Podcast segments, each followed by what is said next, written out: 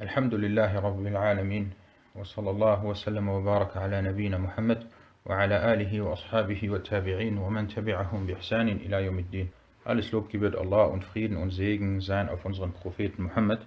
Hayakum Allah und herzlich willkommen zur heute 27. Sitzung der Lesung und Erläuterung des Buches Bulughul Maram min Adillati al-Ahkam von Al-Hafiz ibn Hajar al-Asqalani. Wir sind weiterhin bei Kitab as-Salah und werden heute das eine Unterkapitel beenden und inshallah mit einem neuen Anfang. Na, Iqra. بسم الله الرحمن الرحيم الحمد لله رب العالمين وصلى الله وسلم وبارك على نبينا محمد وعلى آله وصحبه أجمعين أما بعد فبأسانيدكم أحسن الله إليكم إلى الحافظ ابن حجر قال وعن أبي هريرة رضي الله عنه أن النبي صلى الله عليه وسلم قال التثاؤب من الشيطان فإذا تثاءب أحدكم فليكظم ما استطاع رواه مسلم وللترمذي وزاد في الصلاة Na, Ahsant. Das ist der Hadith Nummer 203 in diesem Buch. Abu Huraira, möge Allah mit ihm zufrieden sein, berichtete, dass der Gesandte Allahs, Allahs Segen und Frieden auf ihm, sagte, das Gähnen ist vom Satan. Wenn einer von euch also gähnt, dann soll er es, soweit er kann, unterdrücken und seinen Mund geschlossen halten. Überliefert von Muslim und bei At-Tirmidhi, der hinzufügte, im Gebet. In diesem Hadith geht es um eine weitere Sache. Wir sind immer noch bei Bab al-Khushu', die Konzentration oder die Demut im Gebet und alles, was dazu führen könnte, dass man im Gebet abgelenkt wird oder dass man im Gebet sich nicht konzentrieren kann und keine Demut hat, so soll man das unterlassen. Und hier geht es darum, wie soll man vor allem im Gebet mit dem Gähnen vorgehen. Und auch wenn hier damit das Gebet erwähnt wurde oder darin das Gebet erwähnt wurde und so ist das Urteil allgemein. Aber im Gebet ist es umso wichtiger, dass man hierbei das Gähnen unterdrückt. Fangen wir an mit der Erläuterung und wir teilen das, wie ihr wisst, immer in zwei Bereiche auf.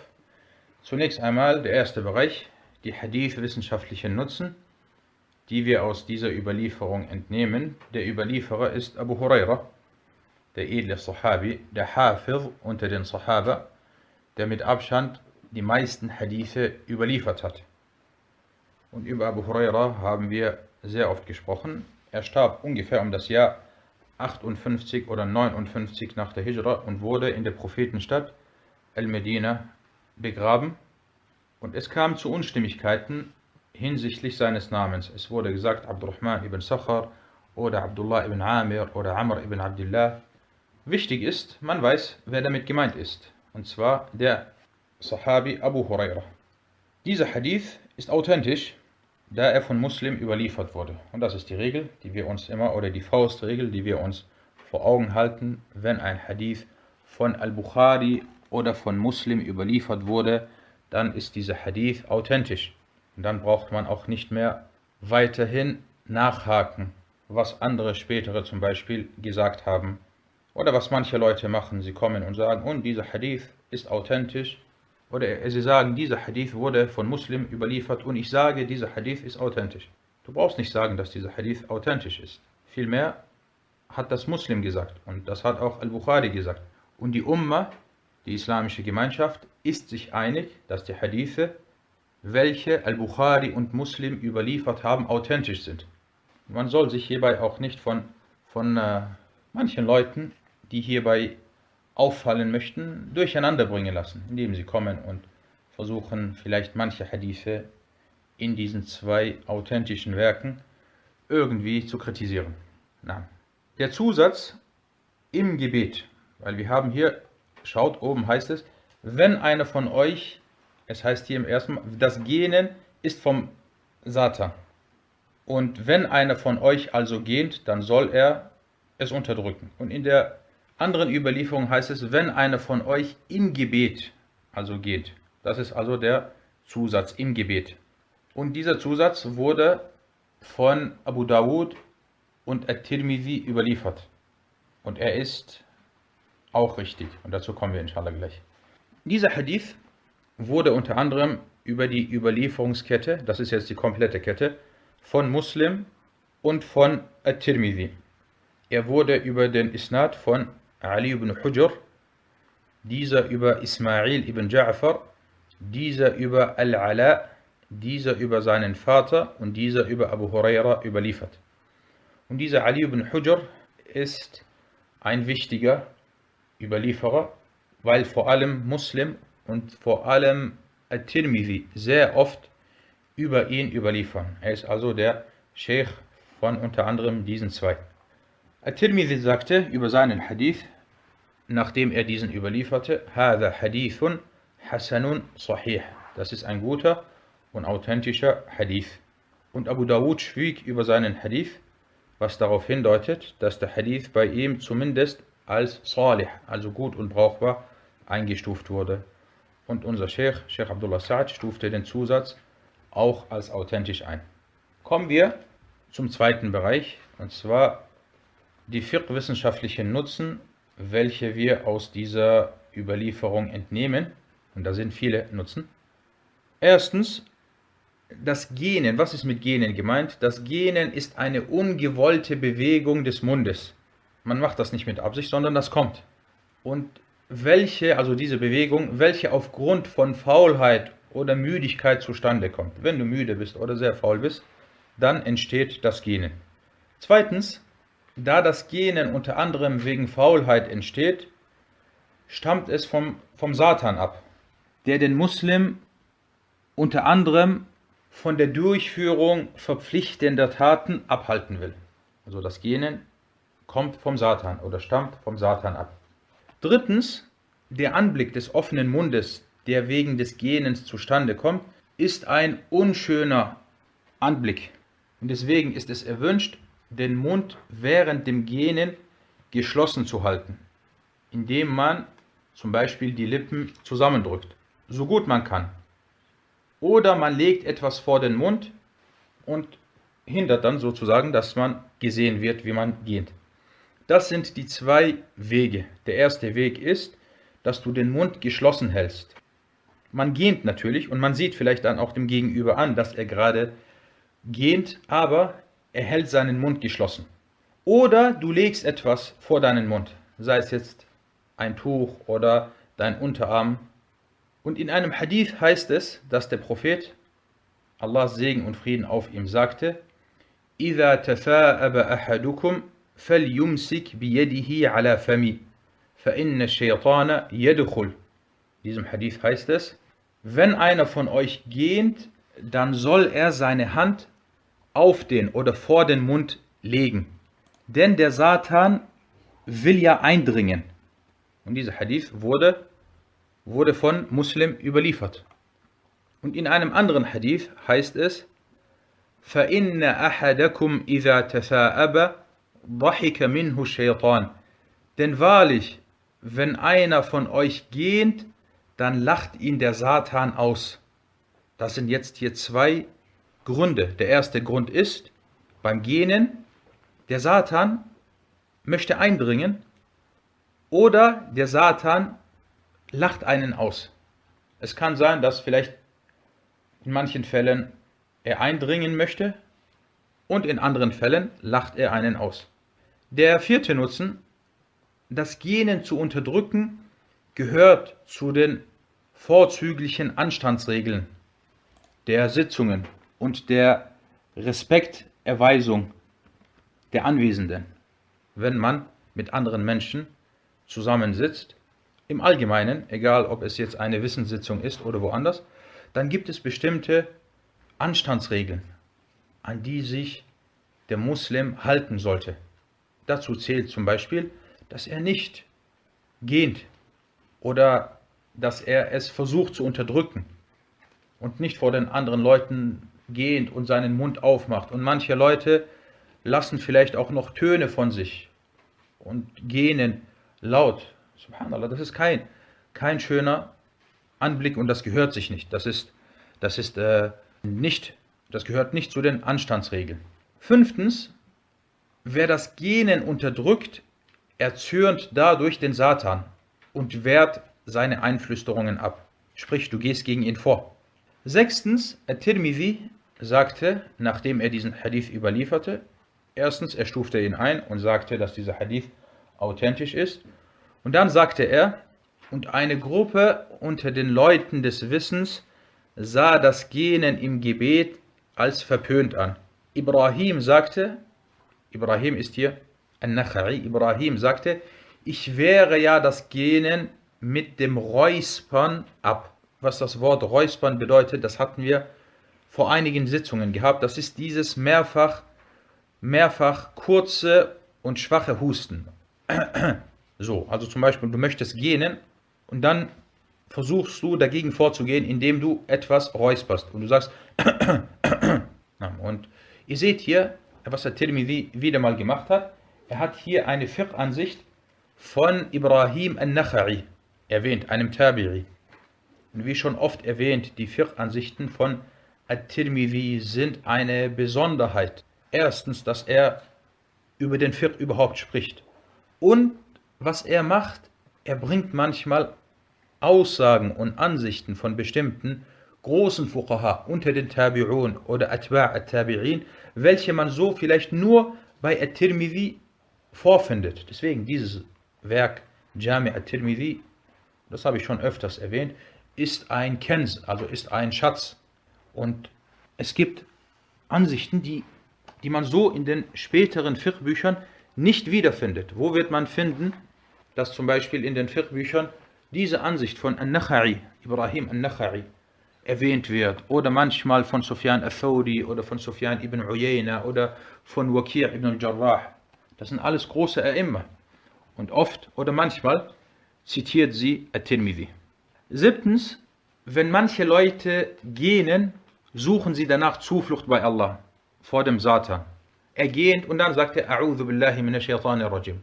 Vielleicht kennt ihr das. Und sie denken, das wäre erwünscht oder das wäre eine Sunna, dass wenn man gegähnt hat, dass man A'udhu billahi minash rajim sagt. Wenn man zum Beispiel niest, was sagt man? Nach dem Niesen sagt man Alhamdulillah. Aber für diese Sache, dass man A'udhu billahi minash rajim sagt nach dem Gähnen, es gibt keinen Beweis dafür und keinen Beleg, der das beweist. Von daher soll man das nicht sagen. Was man machen soll, ist das, was erwähnt wurde, dass man dagegen vorgeht und versucht, das Gähnen zu unterdrücken oder etwas vor den Mund zu legen. Achtens, es wurde im Zusatz von At-Tirmidhi erwähnt, das Gähnen im Gebet. Aber das Gähnen ist im Allgemeinen verböhnt, sowohl im Gebet als auch außerhalb des Gebets, da es vom Satan kommt. Aber im Gebet ist es noch verpönter und noch unerwünschter. Von daher soll man vor allem im Gebet darauf achten, dass man nicht gähnt, weil das dem Khushur, der Demut und der Konzentration des Gebets oder im Gebet widerspricht. Und das möchte der Autor hier sagen und deswegen hat er diesen Hadith auch hier angeführt.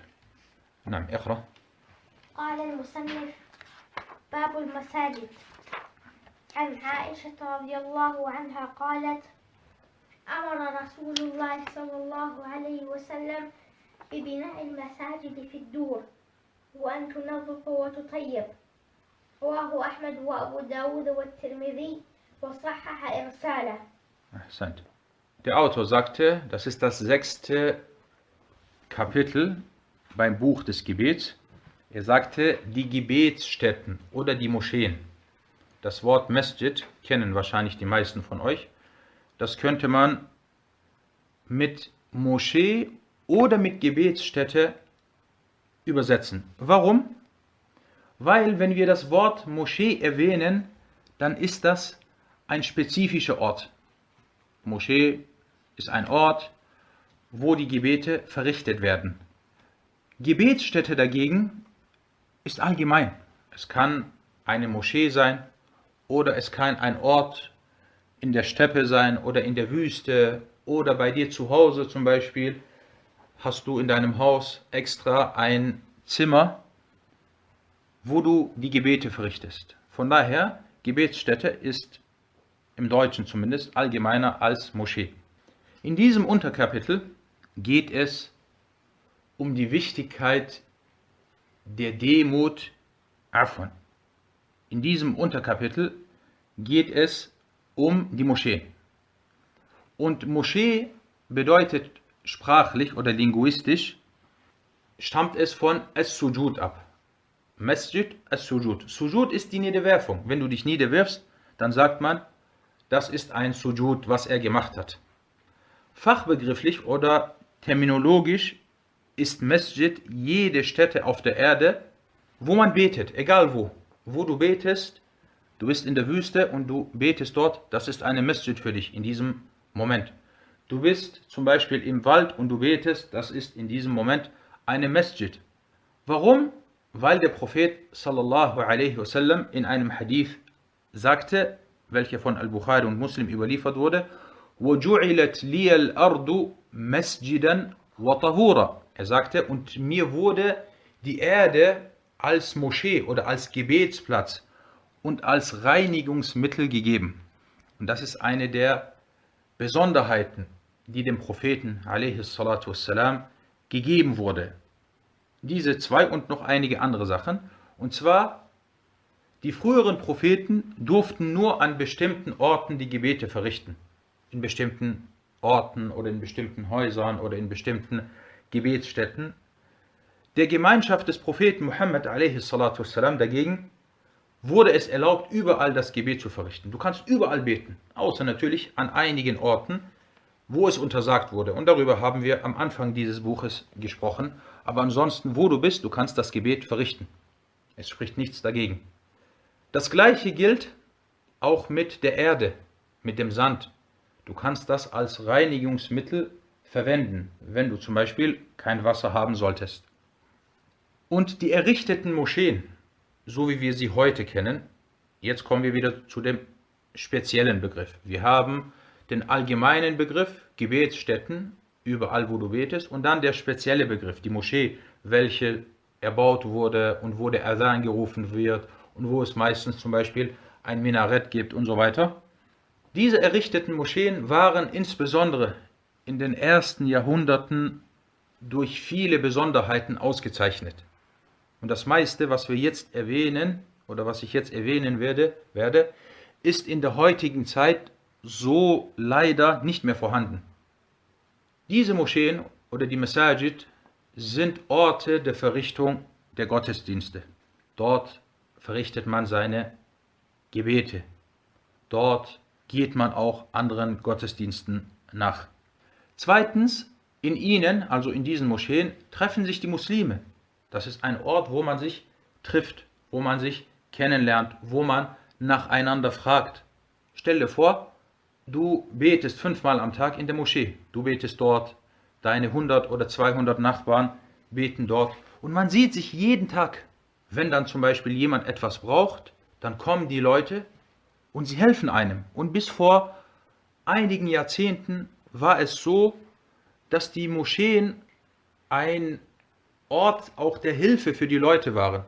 Und manche unserer Maschair, sie erwähnen, sie sagen, bis vor einigen Jahrzehnten, vielleicht bis vor 50 Jahren, war es so, wenn jemand zum Beispiel finanzielle Probleme hatte, er hat jetzt einen Unfall gemacht, einen Unfall gebaut, mit seinem Auto als Beispiel, oder seinem Haus ist etwas zugestoßen, die Leute in der Moschee, die mit ihm beten, diese 100, 150, 200, je nachdem wie groß die Moschee ist, sie haben dann ihm geholfen. Jeder kommt und hilft einem.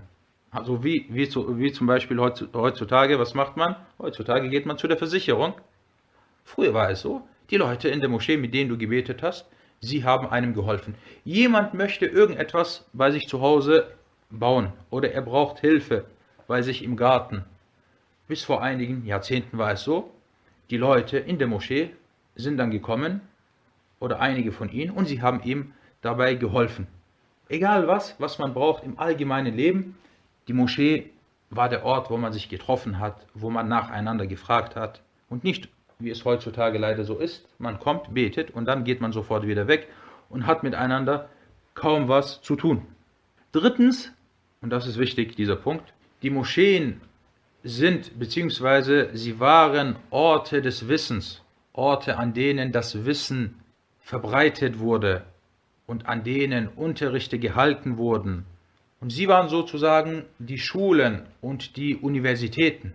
Sie waren das Zentrum des Wissens. Und heutzutage ist das leider nicht so.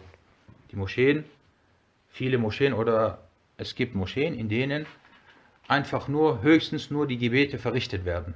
Aber dass Unterrichte dort gehalten werden und dass das Wissen dort verbreitet wird, so ist das leider nicht der Fall.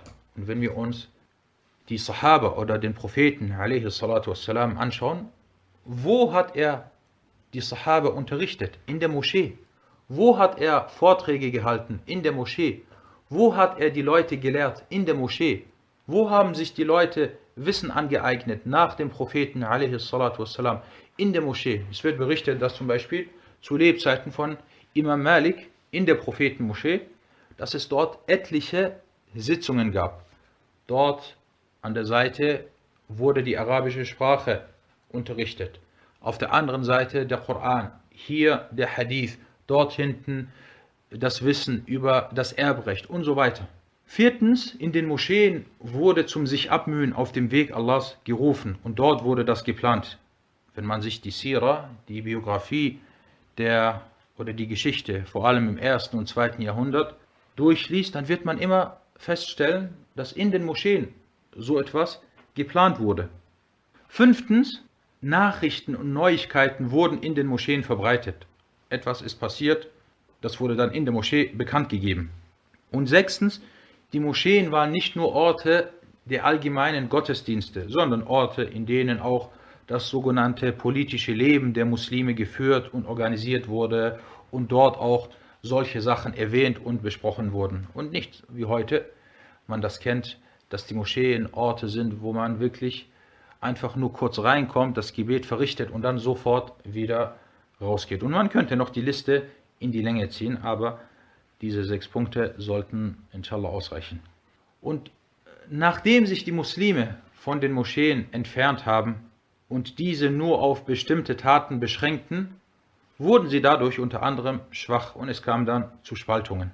Und zu erwähnen sei auch, dass die Moscheen die Orte sind, die Allah am meisten liebt so wie es in einem Hadith heißt, dass der Prophet sallallahu alaihi wasallam sagte: "Ahabbul biladi ila Allah masajiduha wa abghadul biladi ila Allah aswaquha." In diesem Hadith sagte der Gesandte Allahs alaihi salatu wasallam: "Die Orte, die Allah am meisten liebt, sind die Moscheen und die Orte, die Allah am meisten verabscheut, sind die Bazare oder die die Märkte. Und heutzutage, wo halten sich viele Menschen meist, am meisten auf? Auf den Märkten und in den Basaren. Kommen wir zum ersten Hadith, also das war jetzt die Kapitelüberschrift. Dieser Hadith, Aisha, möge Allah, das ist der Hadith 204, Aisha, möge Allah mit ihr zufrieden sein, sagte, der Gesandte Allahs, Allah Segen und Frieden auf ihm, ordnete an, dass Moscheen in den Stadtvierteln oder in den Ortsteilen gebaut und dass sie gereinigt und parfümiert werden sollen. Überliefert von Ahmed, Abu Dawud und At-Tirmidhi, der den Irsal oder die Irsal-Überlieferung als authentisch einstufte. Fangen wir an mit den Hadith-wissenschaftlichen Nutzen, die wir aus dieser Überlieferung entnehmen. Erstens, die Überliefererin ist Aisha und über die haben wir auch sehr oft gesprochen. Die Gelehrtin und die wissende Frau, die viel Wissen verbreitet hat. Die Einstufung, dieser Hadith ist Mursal oder die Mursal-Überlieferung ist authentischer. Das habe ich hier nicht erwähnt, das muss ich noch korrigieren. Also Mursal bedeutet, es gibt zwei Arten von Überlieferung im Groben. Es gibt Muttasil oder Mausul, je nachdem wie man es nennt. eine Überlieferungskette, die verbunden ist. Und Mursal, Mursal bedeutet, wenn ein Tabi'i sagt, der Prophet sallallahu alaihi wasallam hat gesagt. Der Tabi'i sagt nicht, wer ihm das berichtet hat. Also zwischen ihm und zwischen dem Propheten alaihi salatu wasallam ist eine Lücke. Es kann sein, dass in dieser Lücke ein Sahabi ist oder dass in dieser Lücke vielleicht ein anderer Tabi'i ist. Und das müsste dann überprüft werden. Dieser Hadith wurde von Ahmed Abu Dawud, At-Tirmidhi und Ibn Majah und auch anderen überliefert. Und er wurde über den Überlieferungsweg von Amir ibn Salih al-Zubayri, dieser über Hisham ibn Urwa, dieser über seinen Vater und dieser über Aisha überliefert. At-Tirmidhi überlieferte den Hadith über beide Überlieferungswege. Merkt euch diese Überlieferungswege. Der eine ist verbunden, den wir gerade hier haben. Wir haben hier Hisham ibn Urwa über seinen Vater Urwa und der über Aisha.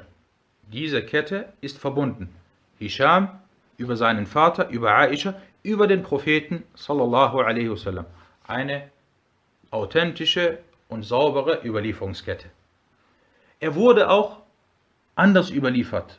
Und zwar als Mursal-Überlieferung. Das bedeutet Hisham über Urwa, dieser über seinen Vater und dieser über den Propheten sallallahu alaihi wasallam. Wer wurde jetzt weggelassen in dieser Mursal-Überlieferung? Jetzt fehlt jemand. Deswegen wird er Mursal genannt. Wer fehlt, ist Aisha. Hier wurde jetzt Aisha nicht erwähnt. Jetzt, muss, jetzt haben die Hadith-Gelehrten gesagt, okay, diese Mursal-Überlieferung ist nicht verbunden, weil, weil äh, Urwa, er ist kein Sahabi, er hat nicht den Propheten getroffen. Und von daher kann er nicht sagen, der Prophet hat gesagt, das wird als Mursal bezeichnet. Und das ist mit Mursal gemeint. Und darüber haben wir auch in anderen Unterrichten ausführlich gesprochen. At-Tirmidhi, rahimahullah, leistete hierbei wieder großartige Arbeit, indem er beide Hadithe überlieferte. Auf, auf zwei Arten. Einmal verbunden, Mausul, und einmal nicht verbunden, und zwar in Form von Mursal. Und, da, und dann, nachdem er beide überlieferte, auf beide Arten den Hadith überlieferte, sagte er über die Mursal-Überlieferung, also die unterbrochene Überlieferung, er sagte, und das ist authentischer als der erste Hadith. وَهَذَا أَصَحُّ مِنَ الْحَدِيثِ الْأَوَّلِ Was hat er gemacht? Er vertritt also die Ansicht, dass die Mursal-Überlieferung richtiger und die Überlieferungskette also nicht verbunden ist. Abu Dawud führte die verbundene Überlieferungskette an und schwieg über seinen Hadith. Imam Ahmad, der ebenfalls den Hadith überlieferte, und das ist die Wichtigkeit über Al-Musnad von Imam Ahmad. Wir haben damals im Unterricht von Ikhtisar Ulum al-Hadith gesagt, dass die meisten Hadithe, die Imam Ahmad in seinem großartigen Werk Al-Musnad überliefert, sind authentisch. Wie viel Prozent laut Ahmed Shakir sind authentisch? Könnt ihr euch noch erinnern? Ahmed Shakir hat eine schöne Statistik gemacht, wo er ungefähr erwähnte, wie viel Prozent authentisch sind. Genau, er sagte, 88 Prozent der Hadithe in Al-Musnad sind authentisch. Der Rest, die nicht authentisch sind, meistens hat Ahmed darüber gesprochen. Also diese 12 Prozent, so hat Ahmed darauf hingewiesen, dass sie dass sie nicht authentisch sind. Aber um das zu überprüfen, muss man, muss man viele Werke nachschlagen. Und das ist sehr schwierig. Ein Spezialist dafür ist Ibn Rajab. Ibn Rajab al-Hambali, er ist ein Spezialist über die Aussagen, sowohl die Fiqh-Ansichten als auch die Einstufungen von, von Imam Ahmed. Und deswegen hat Ibn Rajab erwähnt, dass Imam Ahmed es missbilligte, dass diese Kette verbunden ist. Was hat also Imam Ahmed als richtig gesehen? Genau wie At-Tirmidhi, dass dieser Hadith Mursal ist. Somit sagen wir, dieser Hadith, der von Ahmed überliefert wurde, er zählt zu den 12%, die schwach sind. Und wir haben einen Beweis, dass er auch darauf hingewiesen hat, er selbst darauf hingewiesen hat, dass er schwach ist. Okay, wir haben also jetzt At-Tirmidhi, der sagte Mursal, wir haben Ahmed, der das ebenfalls sagte, Ad-Darqutni. Und die Ansichten von Ad-Darqutni sind sehr wichtig. Er sagte in seinem großen Werk, in seinem großen Werk, Ilal, sagte er, das Richtige hierbei ist, Hisham ibn Urwa, dieser über seinen Vater als Mursal-Überlieferung. Damit hat, oder somit hat auch Ad-Darqutni erwähnt, dass der Hadith oder dass die Kette nicht verbunden ist. Und Ad-Darqutni ist ein Spezialist hinsichtlich vor allem dieser Sache. Er ist ein großer Imam in Bezug auf Al-Ilal, auf die versteckten Fehler. Das, was wir hier haben, das ist ein Paradebeispiel für Al-Ilal. Al-Ilal al-Khafiyya, versteckte Fehler, die, die kaum ein normaler Gelehrte oder ein normaler Muhaddith sogar erkennt. Selbst ein normaler Muhaddith, wir reden jetzt, wir haben ja Stufen. Wir haben Schüler des Wissens, Schüler des Wissens lassen wir beiseite.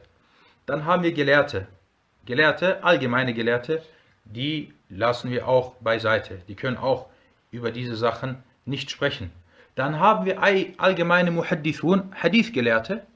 Selbst die sind kaum in der Lage, solche Fehler zu entdecken. Wer ist in der Lage, solche Fehler zu entdecken? Die ganz großen A'imma, die ganz großen Nuqat, die man vielleicht an zwei oder an drei Händen ab, abzählen kann. Die sind in der Lage zu erkennen, es gibt diesen Hadith verbunden und es gibt ihn als Mursal. Und dann, natürlich, wenn wir jetzt in die, das in die Länge ziehen würden, warum die Mursal-Überlieferung authentischer ist, das würde sich sehr in die Länge ziehen.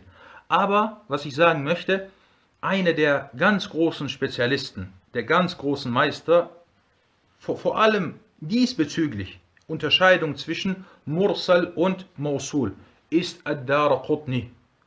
Ad-Darqutni gehört vielleicht sogar zu den ganz, zu den fünf Großen, die auf diese Sache spezialisiert sind. Und sehr oft, sehr oft macht das Ad-Darqutni, dass er darüber spricht. Und natürlich vor ihm die beiden Rasis, Abu Hatim und Abu Zur'a und dann noch Ali ibn al-Madini und Ahmad und At-Tirmidhi ist auch ein großer Meister diesbezüglich. Ibn Abdul Hadi sagte in seinem Buch Al-Muharrar, das habe ich hier nicht erwähnt, er sagte auch, oder er wies indirekt darauf hin, dass die Mursal-Überlieferung richtiger ist. Dann haben wir hier Ibn Khuzaymah. Ibn Khuzaymah stufte diesen Hadith als authentisch ein, da er ihn in seinem Sahih-Werk überlieferte. Und auch Ibn Hibban. Und eine wichtige, wichtige oder zwei wichtige Ansichten. Mein Sohn Suleiman hat mich gerade auch darauf hingewiesen in einem Buch. Das habe ich nicht erwähnt. Und zwar, wir haben hier Ahmed und wir haben Adar Qutni. Abu Hatim hat auch über diesen Hadith gesprochen. In seinem Buch Al-Ilal. Und er sagte, Innama yurwa an Urwa an Nabi sallallahu alaihi wasallam mursal. Sowas darf man nicht weglassen. Ich habe das übersehen.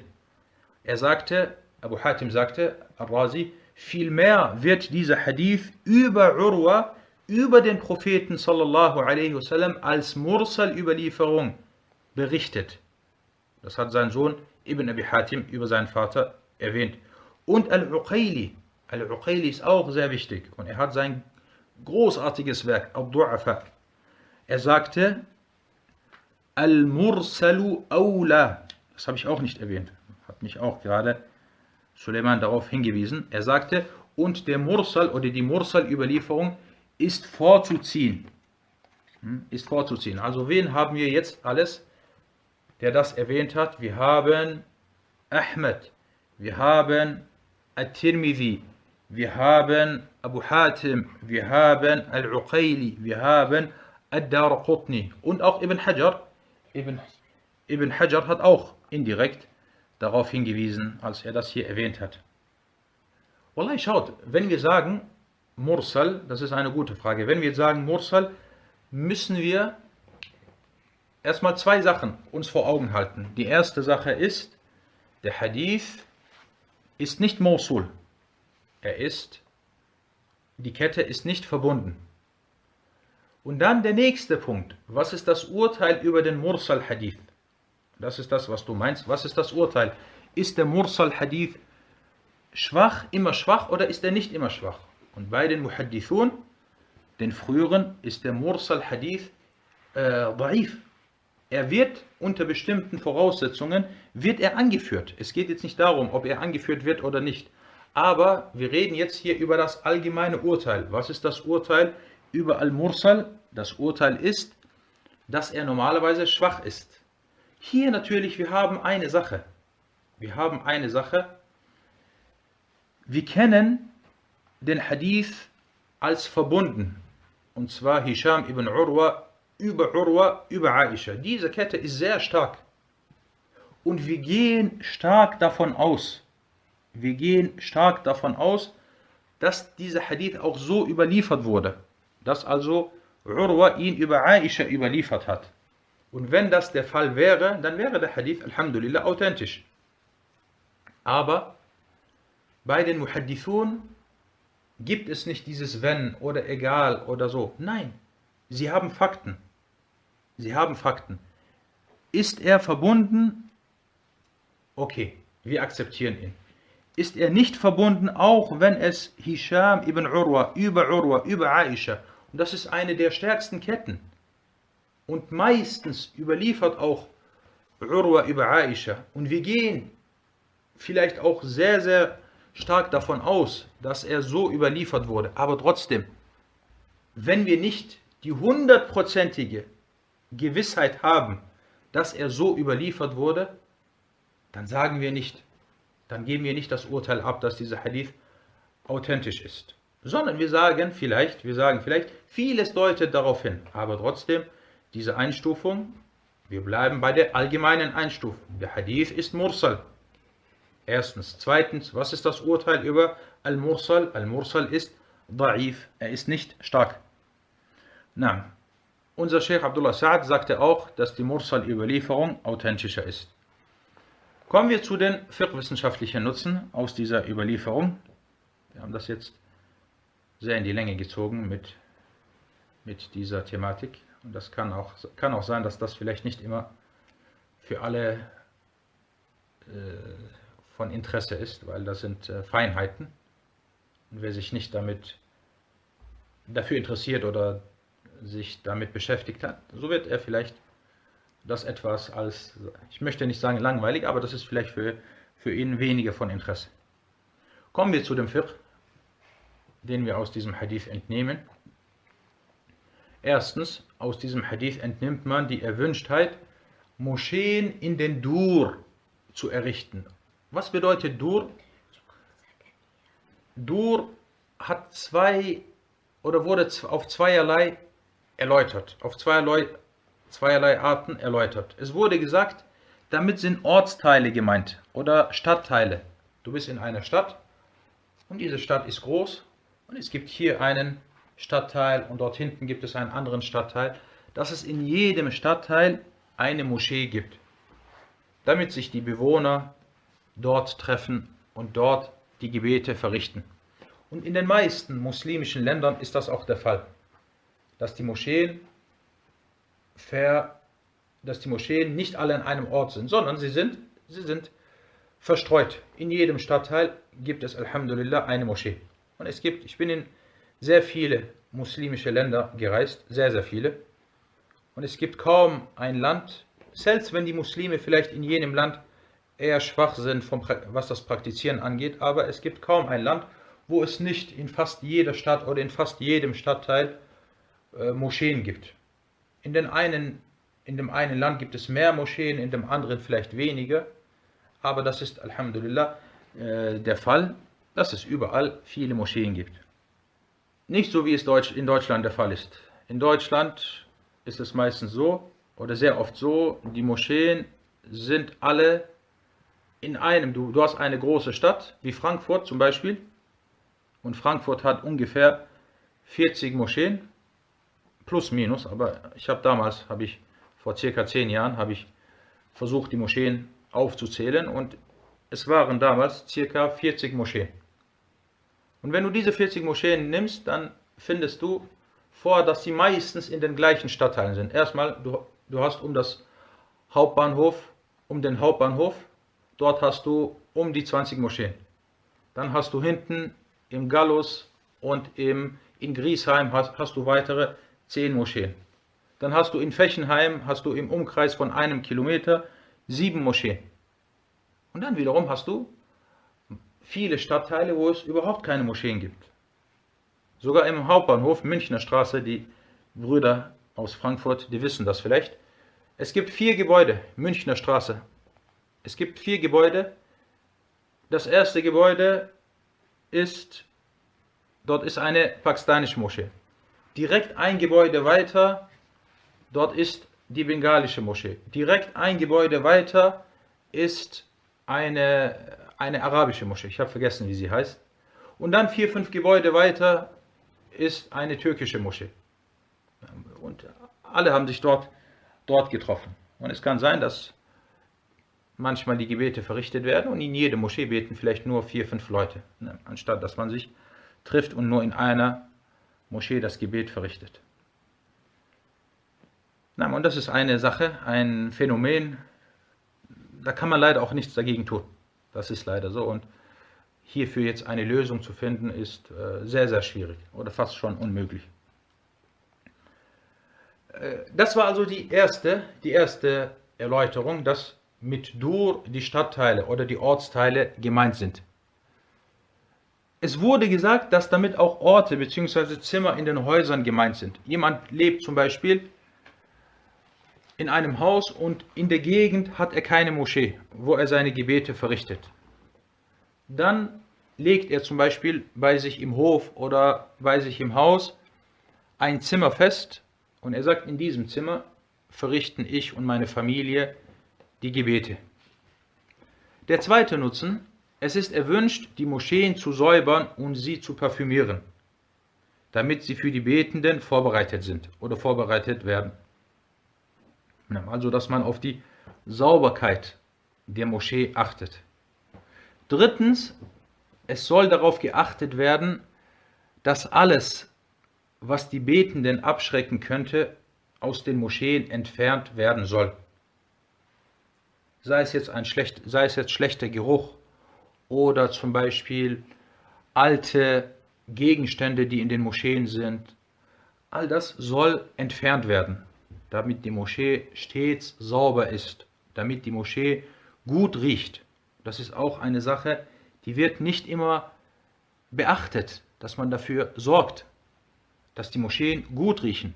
Und egal auf welche Art und Weise das zustande kommt, sei es jetzt durch einen Duft oder sei es jetzt durch, durch äh, Weihrauch und so weiter, äh, das ist eine Sache, zu der hier in diesem Hadith aufgerufen wird. Viertens, dieser Hadith deutet auf die Vorzüglichkeit der Säuberung der Moschee hin. Also, dass man die Moschee sauber macht und dass man sie parfümiert und dass dies eine Fadila ist, dass das eine gute Tat ist. Und deswegen gibt es einen Hadith, den wahrscheinlich die meisten von euch kennen, es heißt ein schwarzer Mann und in einer anderen Überlieferung heißt es eine schwarze Frau. Als ein schwarzer Mann, der die Moschee zu säubern pflegte, starb, wurde der Prophet والسلام, darüber informiert. Und dann hat er gesagt, wieso habt ihr mir nicht gesagt, dass er gestorben ist? Und dann ging er والسلام, direkt zu seinem Grab und verrichtete dort das Totengebet auf ihn. Das deutet, deutet darauf hin, dass dies eine Tat ist, für die man sich nicht schämen muss. Im Gegenteil, das ist eine Fadila, das ist etwas Gutes. Wenn jemand zum Beispiel sagt, ich habe es mir zur Aufgabe gemacht, dass ich Donnerstagabends die Moschee säuber, dass ich den Raum, wo die Leute beten, mit dem Staubsauger durchgehe oder dass ich, dass ich dafür sorge, dass die Moschee gut riecht. Das sind gute Taten und das sind Taten, zu denen aufgerufen wurde. Das soweit zu diesem Hadith und zu diesem Unterricht. هذا والله تعالى أعلم